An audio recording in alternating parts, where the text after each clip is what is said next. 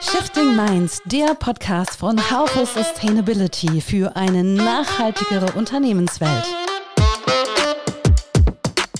Moin und herzlich willkommen zum Podcast Shifting Minds. Hier geht es um Menschen, die was verändern wollen. Alex Kremer ist für uns unterwegs, um mit Menschen aus der Sustainability-Szene zu sprechen. Was sind ihre Shifting Moments? Welche Themen treiben sie? Und wie schaffen sie den Shift zu einer nachhaltigen Unternehmenswelt? Alex kennt die Szene und darum freut euch auf ganz besondere Einblicke. Mein Name ist Christoph Herzog, ich bin Redakteur bei Haufe Sustainability, dem Portal für nachhaltige Unternehmensführung.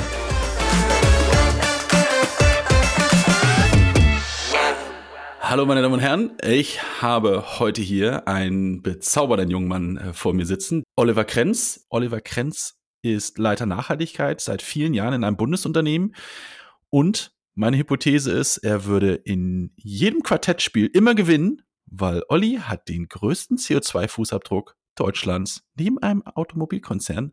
Aber das werden wir erst am, ganz am Ende verraten, worum es geht. Olli, ich bin mega happy, dass du hier bist. Moin Alex, schön, dass ich da sein darf. Ich freue mich auf die nächsten 35, 40 Minuten. ja, ich auch. Ich bin, wir hatten ja schon wieder unseren Pre-Call und ähm, da mussten wir aufpassen, dass wir nicht unser ganzes Kanonenfutter verschießen. Ich möchte damit einsteigen. Ich habe im Vorfeld ja am Ne, wir nehmen jetzt an einem Montagmittag auf. Am Freitag habe ich dir noch geschrieben, was so grob die Fragen sind und ich ein bisschen vorbereitet und habe dich nochmal gecyberstocken und rausgefunden, dass du ja, du hast kein Nachhaltigkeitsmanagement studiert, sondern was ganz anderes erzähl mal, was du so mit 16 angefangen hast und was dein Leben so ein bisschen geprägt hat. Ja, das ist absolut richtig. Und vielleicht auch vorweg ähm, die Idee, äh, wenn man vor 20 Jahren Nachhaltigkeit studiert hat, wenn es das denn da schon so in dem Sinne gab, dann kann man das ja heute auch gar nicht mehr so richtig gebrauchen. Also von der CSRD hat da ja noch niemand gesprochen damals. Ne? Aber es ist absolut richtig. Also mein Kindheitstraum war äh, klassischer Musiker, klassischer Orchestermusiker, ne? wie man sich das vorstellt, Opernorchester, Konzertreisen und so äh, da eben Trompeter zu werden. Äh, das ist das Instrument, was ich damals gelernt habe. Das hat mir Spaß gemacht und ähm, habe dann auch neben der Schule mit 16 angefangen zu studieren. Also Jungstudent heißt das. Ähm, da äh, schnuppert man dann schon mal Uni, also Hochschulluft und habe dann meine Ausbildung weiter fortgesetzt an den Musikhochschulen in München, in Lyon, in Frankreich, in Frankfurt am Main, mehrere kürzere Jahresverträge ähm, bei einigen Orchestern äh, bekommen, also hier und da mal ein Jahr gespielt, Deutsche Staatsphilharmonie Rheinland-Pfalz äh, äh in, wow. in, in Rheinland-Pfalz oder das Staatsorchester Rheinische Philharmonie in Koblenz und zwei, drei, vier andere, wo ich immer mal wieder war und da haben wir natürlich jetzt nicht mit den beiden, aber mit äh, einigen anderen ähm, Ensembles und, und Orchestern tolle Konzerttourneen auch in der Zeit gemacht. Ne? Da ging es nach Japan, Brasilien, Europa, äh, USA, Kanada, Israel, ähm, da waren wir unterwegs. Äh, ja, ist absolut, ist absolut richtig. Mit Nachhaltigkeit hat das noch nicht viel zu tun gehabt und ähm, jetzt kommen wir aber, äh, was, was kann man da jetzt vielleicht draus ziehen? Das ist ja so ein bisschen deine, deine Frage auch. Ne? Ich hätte noch ähm, diverse andere Fragen, aber vielleicht schiffst du, sonst ist mir das jetzt so ein Musiker-Podcast. nee, das machen wir nicht. Ähm, ich habe damals gesagt, immer äh, so, so leicht scherzhaft auch, da gibt es zwei Arten von Musikern. Also die einen, die einen Kalender und eine Uhr lesen können und die anderen, äh, also die zuverlässig sind und die anderen, die, die, die Uhr nicht lesen können. Also so ein bisschen das Musikerstereotyp, ne? so das Jazzer-Stereotyp ja eigentlich, sind die ja auch nicht mehr. Aber wir schlafen in den Tag rein und äh, können uns überhaupt nicht organisieren. Ich gehörte da definitiv nicht zu den Letzteren, sondern zu den Ersteren. Ja. Und ähm, Fachlich ist man dadurch als Nachhaltigkeitsmanager natürlich nicht besser, ist ganz klar. Aber die Soft Skills, die konnte ich dabei lernen. Also, ich meine, äh, kein Geheimnis, Zielstrebigkeit, die braucht man, um das durchzuziehen. Das ist logisch. ne? Äh, die brauchst du auch, um, äh, um das große Thema Nachhaltigkeit, komme ich gleich vielleicht noch drauf, um das zu sortieren. Kreativität ist sicherlich irgendwie der Inbegriff von so einem künstlerischen Studium. Das kann man noch am ehesten verkaufen. Aber auch so eine Lösungsorientierung braucht man natürlich dabei, denn du wirst konfrontiert mit hier diese 20 Seiten auswendig lernen bis ja. zum nächsten Konzert und dann spielst du das. Das sind natürlich ganz, ganz viele schwarze Punkte. Punkte auf dem Zettel. Also wie kann ich dieses Problem jetzt lösen? Ne? Da wirst du ja in den Raum eingesperrt und dann kannst du das lösen. Also in ein Thema voll einzutauchen, das ist auch was, was ich da gelernt habe. Und natürlich ja. das Präsentieren. Also ja. Man muss als Musiker nicht der beste Redner sein, aber vor Publikum stehen können sollte man dann ja doch irgendwie. Und ja. ähm, das ja. ist natürlich auch dann eine Aufgabe geworden. Äh, in meinem Unternehmen hat mich der CEO immer mitgenommen, ähm, um bei irgendwelchen Veranstaltungen dann also unsere Nachhaltigkeitsziele, den Weg dahin, ähm, was wir schon geleistet haben, um das eben zu kommunizieren und ähm, da die, die Belegschaft auch mitzunehmen in den verschiedensten Formaten. Ne? Und ähm, was für mich persönlich wichtig dabei ist, ist, ich hatte ja bereits eine Karriere in Anführungsstrichen vorbereitet, ähm, ja. wusste also bei der zweiten besser, worauf es dann ankam. Also die nächste Karriere so? in Anführungsstrichen besser vorzubereiten. Auf jeden Fall. Ähm, dass, äh, ja, du weißt, vielleicht als 18, 19, 20-Jähriger noch nicht, ähm, dass dass, eine, dass eine, weiß ich nicht, eine gute Uni besser ist als eine schlechte oder ja, dass man auch mal Studiengebühren zahlen kann, wenn es denn was, äh, wenn es denn da irgendwie drauf einzahlt oder dass ein gutes Praktikum ähm, besser ist und dass ein Praktikum im Ausland besser ist und äh, als eins in Deutschland und und so hat man dann irgendwie äh, ja, seine Ideen, welche Richtung das Ganze gehen kann. Ne? Ähm, sta startet also direkt mit dem Wissen, was ein 20-Jähriger nicht hat, weil, äh, also wir geben, kann man ja zugeben, äh, man, man, war da ja eigentlich mehr äh, draußen trinken, Kneipe, die Leute kennenlernen. Das erste Mal alleine, das erste Mal alleine leben. Also wem ging das denn nicht so? Ja, naja, und ähm, so ist das Thema Nachhaltigkeit natürlich auch genauso komplex wie so eine wie so ein 20 Seiten voller schwarze Punkte. ESG, also das ist ja schon ein Brett, ne? Ähm, Umwelt, Soziales ähm, und dann Unternehmensgebaren, Unternehmensführungsthemen, ähm, da ist ja irgendwie fast alles, was so ein Unternehmen betrifft, mit dabei. Sieht ja. man auch bei den, bei den SDGs, also um noch ein zweites Beispiel zu nehmen, das sind nur 17, aber dahinter verbirgen sich ja diese, wie viel sind das? 169, 170 Ziele, ne? Ja, ja. Äh, die sich darunter verbirgen. Das ist alles Armut, Umwelt, Bildung. Ähm, ähm, das musst du erstmal sortieren können. Ähm, und ich denke, dabei, dafür hat mir das schon irgendwie äh, geholfen. Ja. Aber sag mal, warst du wie so, also ich, ich stelle mir so, ne, so wie so ein Profisportler, ja, rein mit 16, alle ganz aufregende, äh, diverse internationale Touren, äh, gepampert, äh, 15 Trompeten irgendwo im Keller, Mutti ist schon ganz genervt, dass die immer äh, nachts, wenn sie sich noch ein Wasser holen will, stolpert sie über der Trompete. Was war der Moment? Hast du, hast du den kleinen Finger gebrochen und musstest die Karriere beenden? Oder was, was, was war der Moment, wo du gesagt hast, ich mache jetzt was komplett anderes? Und du hast ja nicht nachhaltige, du hast ja europäische äh, Beziehungen studiert. Gab es den Moment, wo du gesagt hast, ich mache jetzt was anderes? Äh, es gab einen Moment, wo ich was anderes ja. mache und das kam schleichend. Das hätte ich mir nie ausgedacht. Okay. Ne? Also ja. ähm, äh, ganz platt formuliert, also im Nachhinein erzähle ich die Geschichte häufiger so, das ist kein Geheimnis äh, habe ich mir gesagt, also ich habe jetzt meine, weiß nicht, 40 Schüler, glaube ich, die Woche, am Wochenende Konzerte. Und ähm, was mache ich unter der Woche vormittags? ich, brauche ein Hobby. Ich brauche ein Hobby.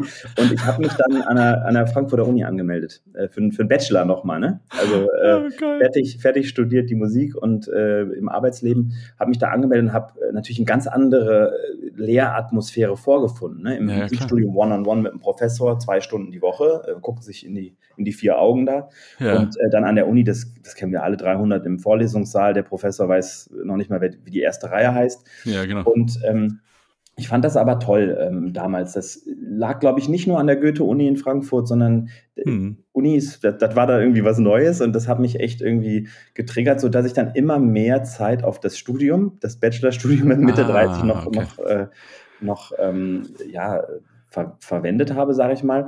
Und äh, dann kommt das Praktikum, ne? Und das musste dann im Ausland sein. Dann hat man den ersten Schritt weg schon geschafft. Mit dem Master ging es dann nach England. Und naja, und in dem Studium, in, in dem Studium ähm, habe ich mich dann immer mehr für Nachhaltigkeitsthemen interessiert. Europäische Politik ist ganz richtig. Mhm. Da kommt ja gerade sehr, sehr viel her. Ja, ja. Und ähm, ich habe meine Masterarbeit über ähm, Pariser Klimaabkommen und, und Klimaverhandlungen ah. dann eben geschrieben. Und äh, ja, und so, so ging es dann. Doch schon mal ein bisschen früher beschäftigt. Ah, ja, ja okay, genau. da ja, reingeschlichen.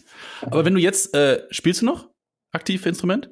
Äh, also ich glaube, aktiv kann man es nicht mehr nennen. Es ist viel weniger, als ich, als ich gerne würde. Ja. Nur noch neun Stunden am Tag, weil. Äh ja, oder neun Stunden im Halbjahr oder so. okay. Also es ist wirklich viel, viel weniger geworden. Das ja, geht einfach dann auch nicht mehr. Ne? Ja, ja, klar.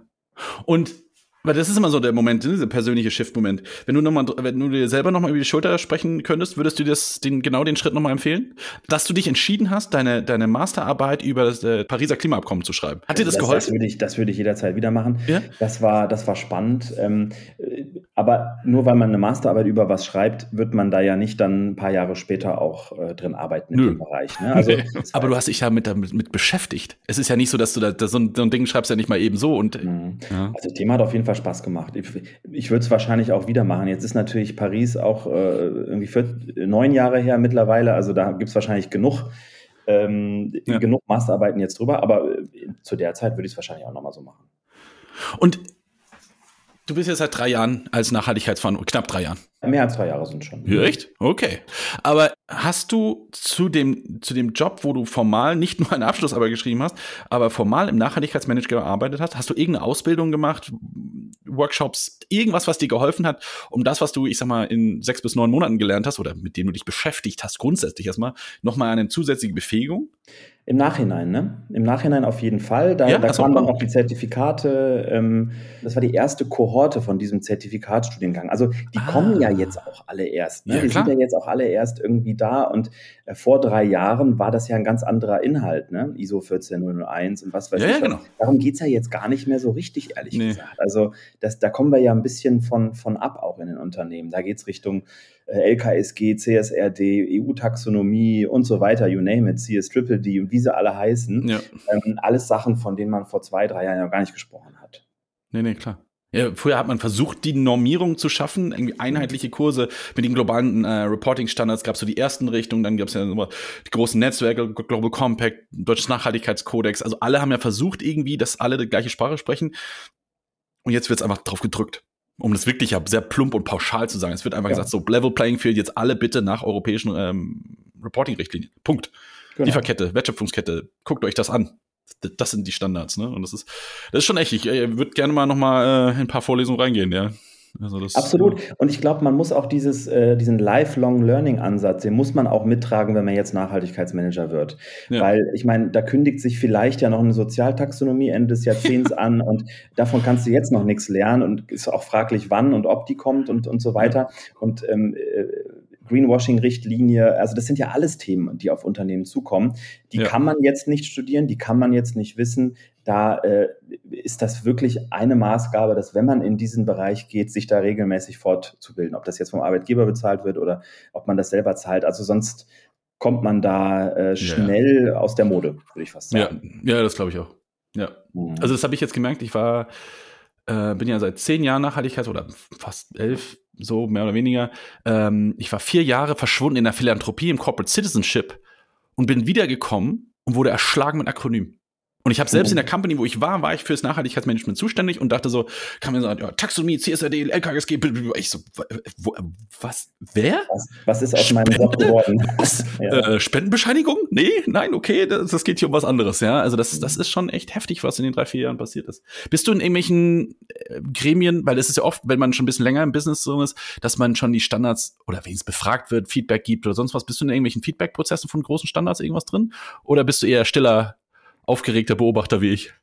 Äh, Stiller, aufgeregter Beobachter, was natürlich immer mal wieder kommt, wenn man für ein bundeseigenes Unternehmen arbeitet, ist, dass das zugehörige Ministerium oder auch mal andere Ministerium, BMF oder was, Mhm. nochmal fragt, hier Konsultation für den und Ja, den okay. äh, Vorgang, ähm, was habt ihr dazu zu sagen bei der Autobahn? Und wenn das dann was mit Nachhaltigkeit zu tun hat, dann landet das auch mit bei mir. Ne? Ja, ja, klar. Ja, weil das finde ich zum Beispiel spannend, dass wir ja quasi jetzt Leute sind, die, und wir beide eher, ich sag mal, ganz in der Peripherie, aber schon ja irgendwie die Prozesse mitgestalten und das beobachten können, was da Mhm. gerade draußen passiert und diesen Weg ja auch mitgehen von, wie du sagst, ISO 14001 zu Akronyme. Ähm, ich wollte mit dir so ein bisschen, und ich hatte ja das Quartett ange angestoßen, dass du doch äh, mit einem sehr großen CO2-Fußabdruck beglückt wurdest.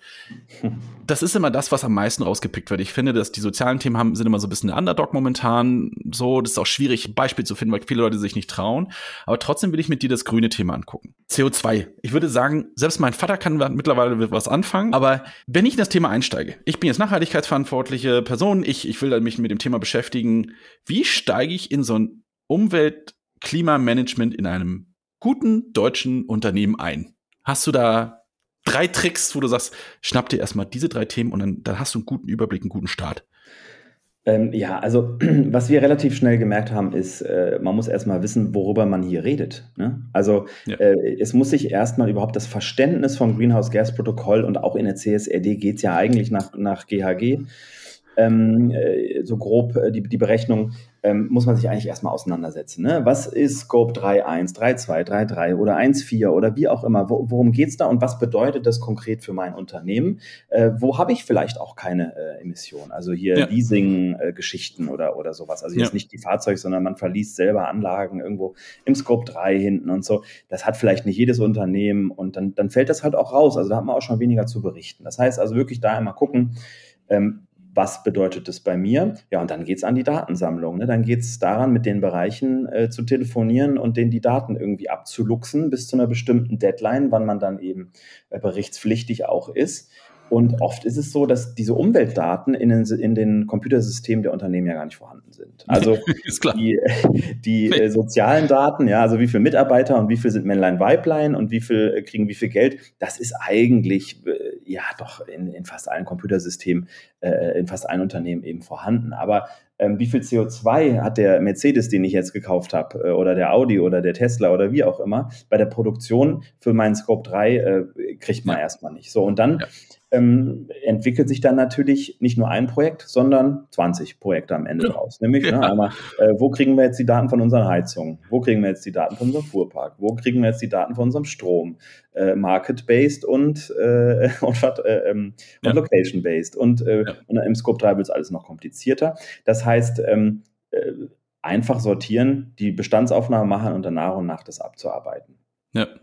Ich fand es äh, immer spannend, also die, auch die Diskussion, dann, wenn man wirklich in die Details reingeht, wie finde ich raus, und vielleicht betrifft dich das gar nicht, oder vielleicht hast du es nur peripher gehört, wenn man in einem Mietsgebäude ist, den, weil du dann ja nicht selber zum Hersteller, oder du kriegst am Ende des Tages keine Stromrechnung oder Gasrechnung oder Wasserrechnung, sondern du musst, du zahlst, zahlst eine Pauschale einfach mit der Miete mit. Und der mhm. Vermieter macht das. Heißt, du musst über ganz viele Wege gehen und ganz, und dann fragt der Vermieter, was willst du denn jetzt von mir? Und dann sagst du, ja, aber hier, mein Prakti hat ein Klemmbrett und da Position 6.1, Standort Düsseldorf, hat keine Zahl. Kannst du mir die zahlen? Nee, ja, pff, Margot, schick mir das mal zu. Und dann, die Zahlen kriegst du nie. Ja, und das ist ein gängiges Herausforderung bei den Mietern, aber das sieht man ja, dass das immer besser wird. Aber wie du sagst, die Datenzugänglichkeit ist in manchen Fällen leichter, als im, im CO2-Bereich. Ja, und wenn du, also diese Debatte hatten wir schon öfters, diese emotionalen Themen, ne, sind ja oft, dass sie in Scope 1, 2, also sehr nah am Unternehmen und Scope 3 ist ja eher, was du in der Wertschöpfungskette hast. Viel größer. Absolut.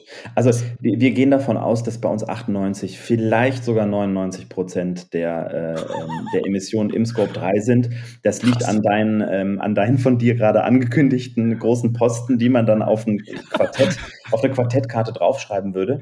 Ähm, äh, absolut. Also Nutzung verkaufter Produkte steht da, ne? Irgendwo 311 hinten. Genau. Äh, ja.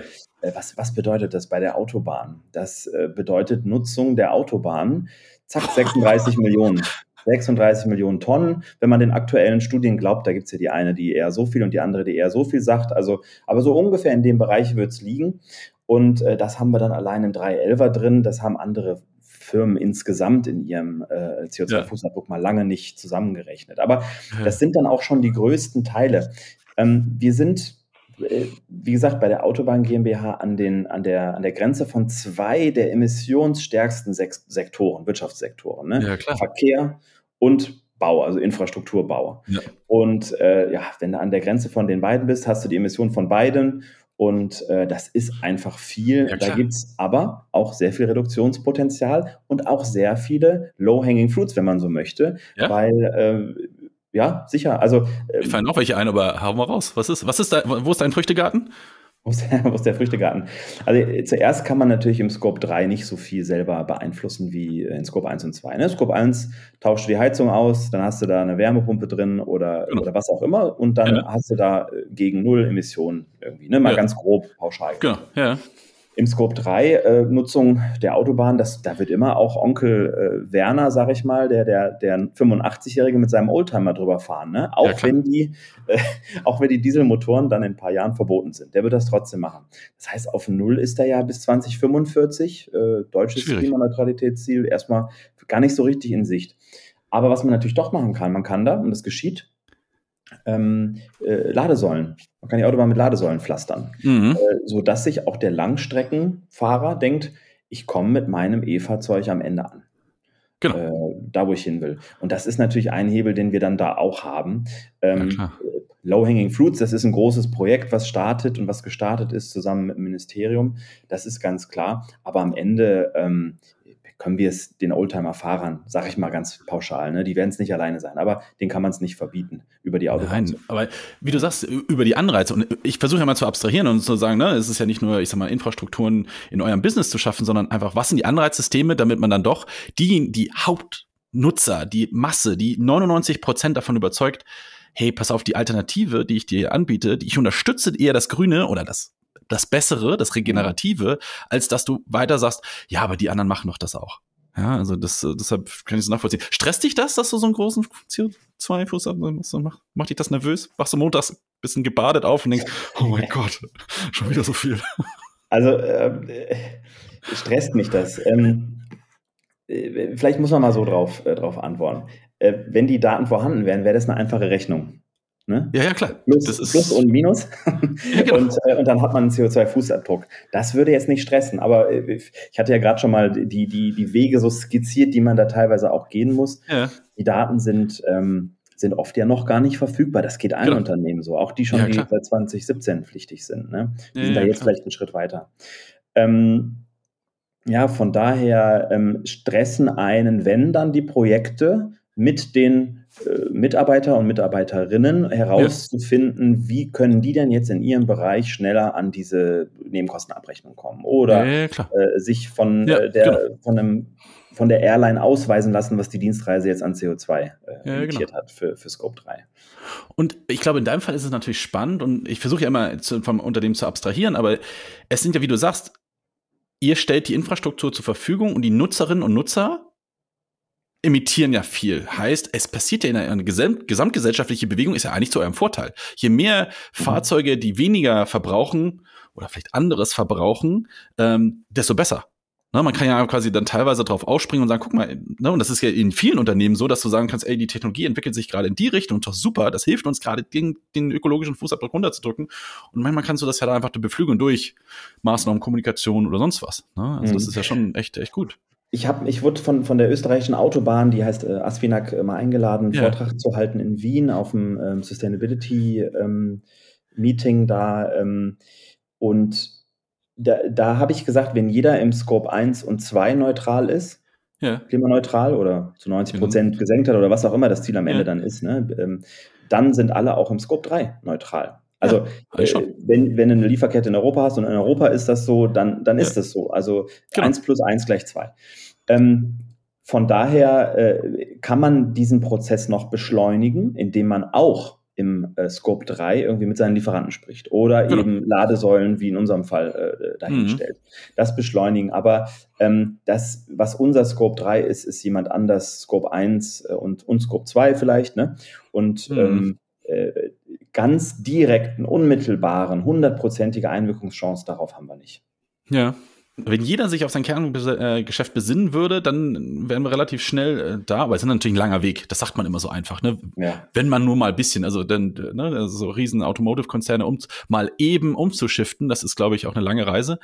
Gibt es denn irgendwelche Themen, wo du sagen würdest, da konntest du in deinem Nachhaltigkeitsmanagement im ökologischen Sinne relativ gute Erfolge machen? Oder gab es auch Projekte, wo du sagst, da beißen wir uns echt, das ist, das ist ein langes Brett?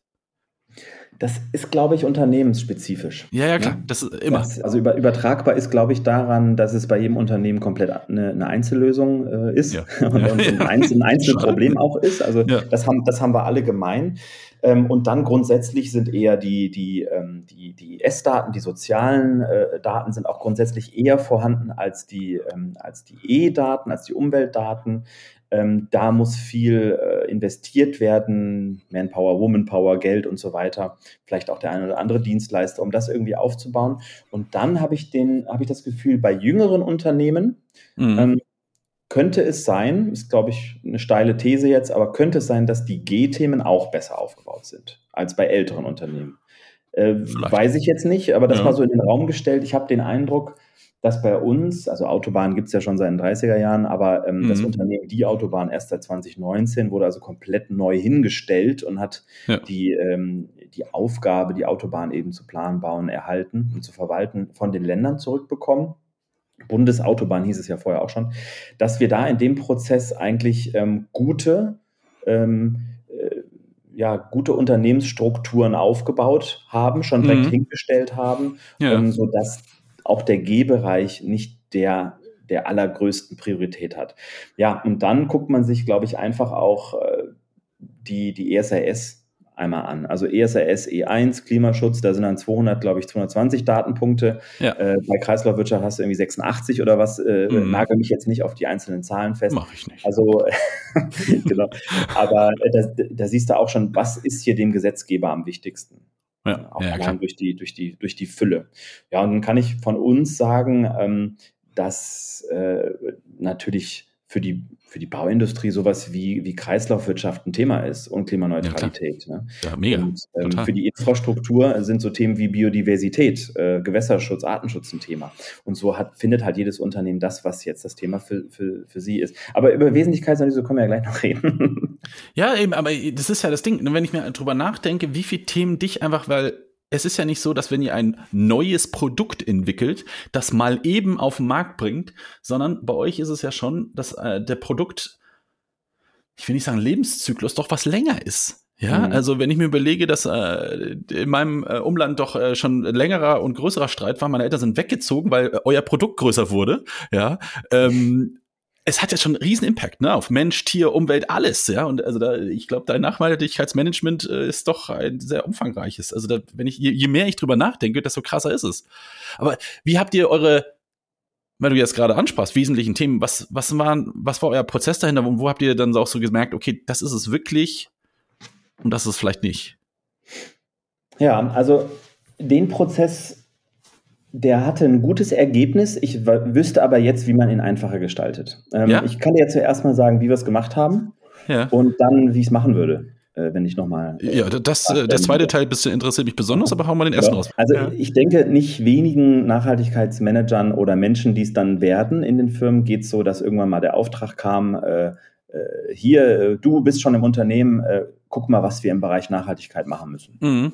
Sag, sag, uns das mal, ne? Nächste, ja, genau. nächste, nächste Geschäftsführerebene, Vorstandssitzung, was auch ja. immer. Sag uns mal, was da, was da der 40-Punkte-Plan ist oder wie auch immer. Ja.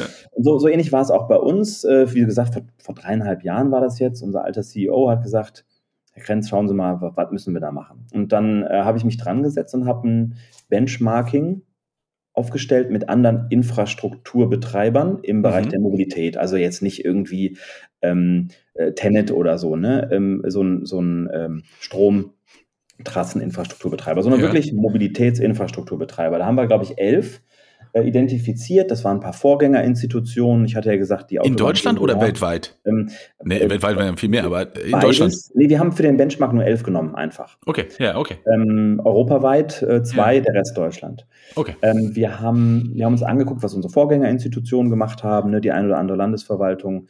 Wir haben äh, auch geguckt, was macht denn die Deutsche Bahn, was macht der Frankfurter Flughafen, Fraport AG, was macht der Hamburger Hafen. Ne, da sind wir so bei bei Mobilität im weitesten Sinne. Ja. Wir haben aber auch geguckt, was macht denn die österreichische Autobahn, was macht die niederländische Autobahn, mhm. die, gelten als, als recht äh, Vorreiter äh, im, im, im Bereich Nachhaltigkeit, äh, vor allem natürlich auch in den Niederlanden. Äh, das Land ist ja bedroht, davon unterzugehen, wenn die sich nicht rühren. Das heißt, die sind, ja, ist ja so. Äh, die, die waren schon eher dran. Ähm, das merkt man auch, da arbeiten über 250 Leute am Thema Nachhaltigkeit. Also wow. Wahnsinn, Wahnsinn. Ähm, wie genau habe ich noch nicht rausgefunden. Aber wahrscheinlich haben die sowas ähnliches wie das Zielbild, was ich mir vorstelle. Äh, in jedem Bereich äh, muss sich jemand mit Nachhaltigkeit auskennen. Ich weiß es nicht ganz genau, das ist eine, eine Mutmaßung. Also wir haben dieses Benchmarking gemacht, haben da Interviews geführt und im Prinzip war das Ergebnis vergleichbar mit dem einer externen Stakeholder-Analyse. Okay, ja. Ne? Nicht, nicht dieser Prozess, wie er jetzt vorgeschrieben ist, mhm. äh, CSRD oder, oder auch damals äh, und jetzt immer noch gültig HGB und, und ähm, und so weiter, sondern ähm, ja, äh, da hatten wir dann Punkte, Best Practices, auch, auch Worst Practices, also zum Beispiel das ein oder andere Unternehmen hatte äh, das Thema Nachhaltigkeit nicht auf Geschäftsführungsebene angesiedelt, und haben gemerkt, das geht gar nicht und haben es dann auf Geschäftsführungsebene angesiedelt. Das war Ja. dann der CFO hier bei dem einen, der CEO mal bei dem anderen Ja. und hier da, schwupps, es klappt. Also solche Learnings haben wir damit rausgenommen. Okay, cool. Ja. Und wir haben dann angefangen, unsere Nachhaltigkeitsstrategie zu formulieren. Ähm, erstmal grob den Weg zur Erfüllung der politischen Vorgaben. Ja, also Mhm. es gibt Klimaziele, ne? es gibt Verkehrsunfallziele, es gibt Stauziele, es gibt Ja. Arbeitsschutzziele, es gibt Kreislaufwirtschaftsziele. Ja. Ähm, das abdenken, abdecken und realistisch darstellen. Da hast du eigentlich einen ersten Schritt der Nachhaltigkeitsstrategie ja auch schon. ja, klar. Äh, da kam dann immer, also von SBT ist da noch nicht die Rede. Da, da fehlt noch ganz viel. Ne? Also äh, Klimaziele SBT-konform, ähm, also Paris-konform aufstellen, das, das wäre zu dem Zeitpunkt noch, noch verfrüht. Da brauchst du natürlich erstmal einen guten Fußabdruck. Aber Ja. ähm, äh, der Weg ist schon mal, schon mal beschritten. Und da kam dann schnell das Learning hin, hinzu. Bundeseigene Unternehmen, die sollten doch eigentlich Vorreiter irgendwie sein. Ne? Thema Ja. Verantwortung. Ja, genau. Ähm, wie werden wir dieser Verantwortung gerecht? Also müssen wir hier noch eine Schippe drauf oder müssen Ja. wir das noch so und so kommunizieren? Ja. Äh, Was bedeutet das fürs Thema Greenwashing? Ne? Also Spoiler, vermeiden, vermeiden, vermeiden. Auf keinen Fall, auf keinen Fall, macht's nicht. Ja. Ähm, naja, und ähm, dann auch noch äh, ja, im Start bei den Bemühungen haben wir ja mit unserem, äh, äh, sag ich mal, ja, Mitbewerber ist jetzt zu viel ges gesagt, aber äh, innerhalb des Verkehrsministeriums die Bahn, die Deutsche Bahn, ja. Wir ja als Autobahn die eindeutig schlechtere Startposition. Ja? Die Bahn, der Retter der, der Klar, äh, die des Grüne Bahn. Und äh, die Grüne Bahn und, und die Autobahn, die Verpester. So, Klar, dass beide. Infrastruktur bauen, äh, ist ja völlig, ist ja völlig außer, außen vor gelassen. Ne? Ja, klar. Also das heißt, was machen wir damit, mit, mit, diesem, ähm, Ja. mit diesem Thema? Und dann kommt hinzu Fachkräftemangel, Nachwuchskräfte sorgen. Ähm, in jedem Bewerbungsgespräch, nein, nicht in jedem, 50 Prozent der Bewerbungsgespräche ist es eher, werde ich gefragt, was macht denn jetzt? Was macht ihr denn Ja, ja, klar, natürlich. Alle. Also ja.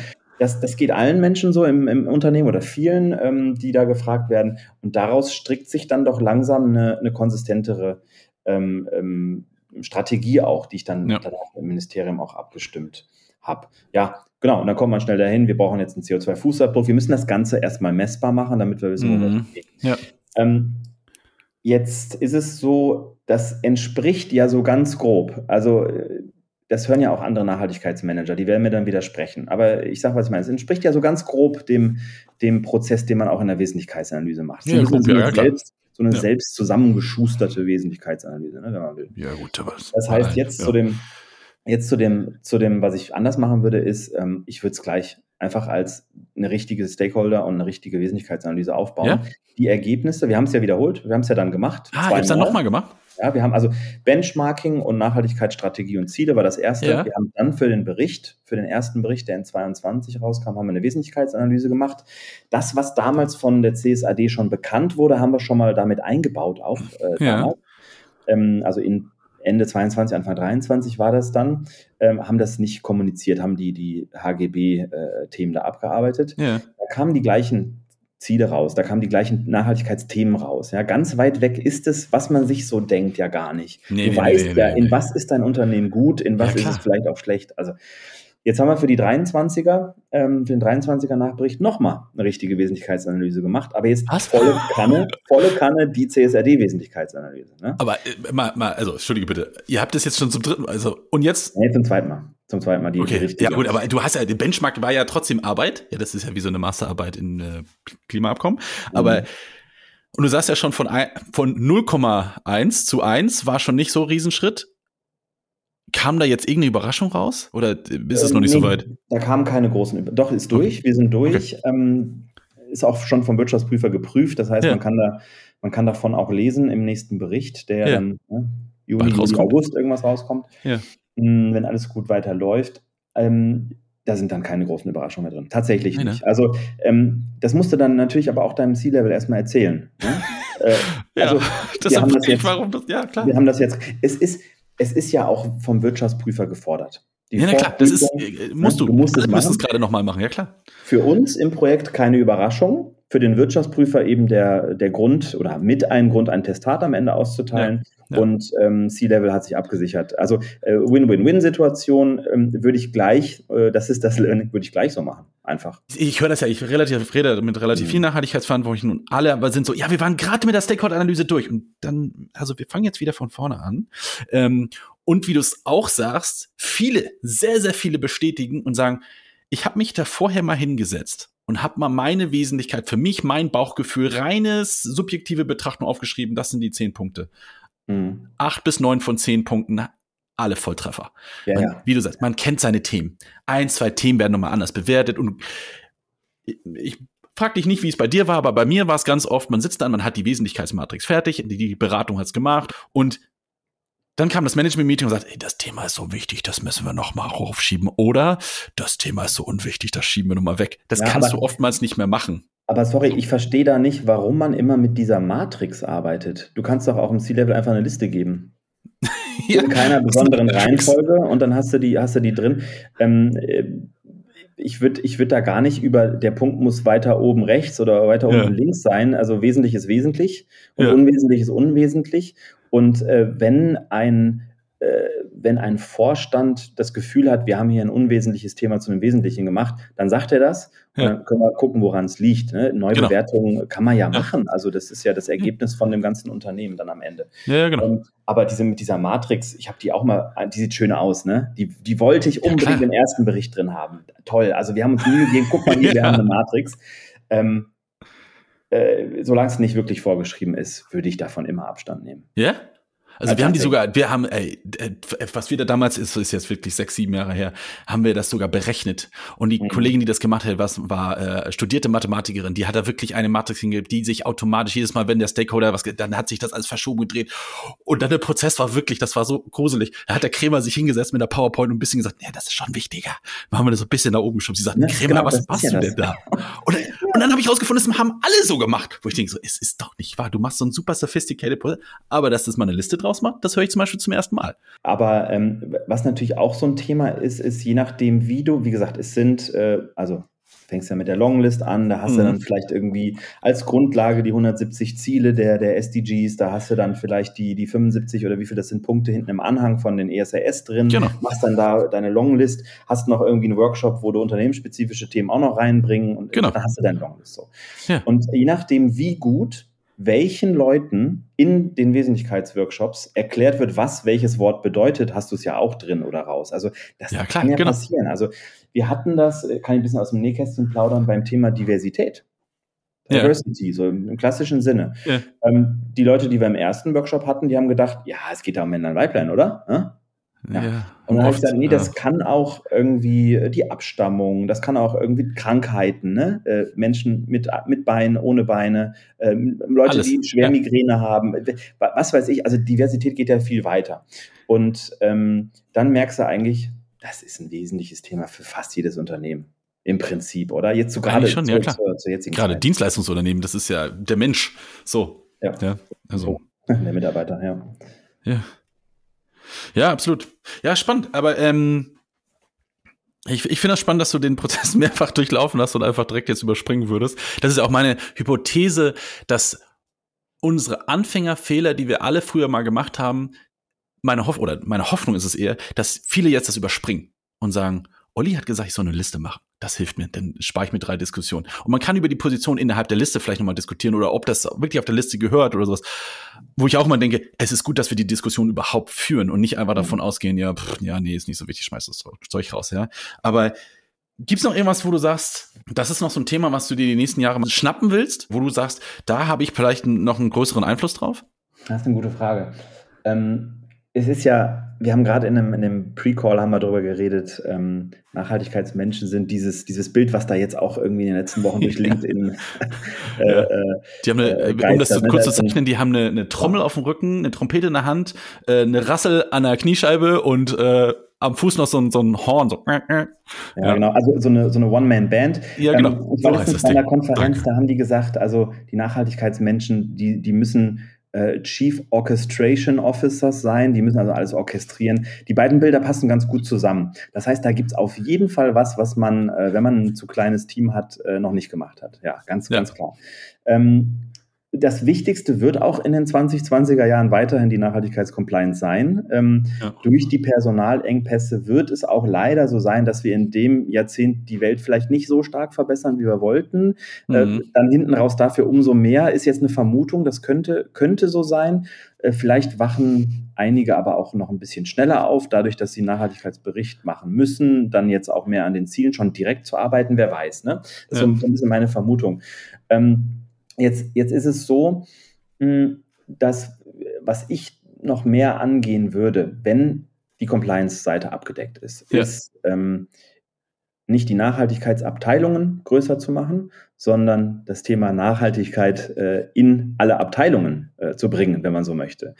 Ähm, und das kannst du natürlich mit Schulungskonzepten maßgeschneidert für Fuhrpark, für Einkauf, für Immobilien, you name it, für, für HR, kannst du das natürlich anstoßen. Du kannst da ähm, einen Klimatag ausrufen, du kannst äh, mit, mit den Leuten auch direkt in Gespräche gehen, du kannst den Schulungen irgendwie nahelegen, empfehlen. Ähm, das Thema mit der Bezahlung, ähm, mit der Vergütung an Nachhaltigkeitsthemen gekoppelte Vergütung, ähm, bei uns jetzt nicht ein Thema, das muss das Ministerium entscheiden, aber ähm, das kann man in Unternehmen natürlich angehen. Das sind alles so Hebel, wo das ganze Unternehmen nachhaltiger wird. Und ähm, ja. äh, das ist, glaube ich, das, wo jetzt auch wieder mit vergleichsweise wenig Aufwand viel, viel, viel erreicht werden kann.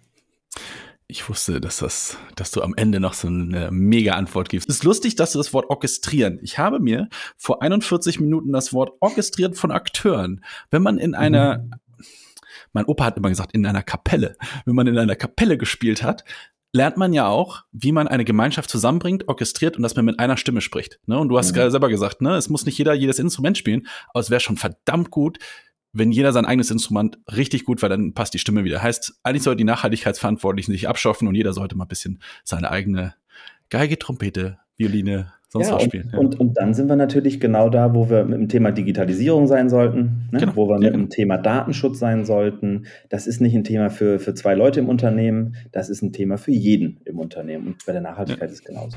Ja, absolut. Ich nehme das so mal mit. Es war also wirklich ein absolutes Fest. Ich habe es ich hab's vermutet, als ich dich gefragt habe, ob du hier mal auftauchen würdest. Äh, und es ist äh, wahr geworden. Ich danke dir für die Einblicke ähm, und das schöne Gespräch. Und ähm, bin gespannt. Ich werde dich mal äh, bald anrufen. So in sechs, acht Monaten mal gucken, was du da machen hast. Sehr gerne, Alex. Es hat richtig Spaß gemacht. Alles klar, bis bald. Ciao.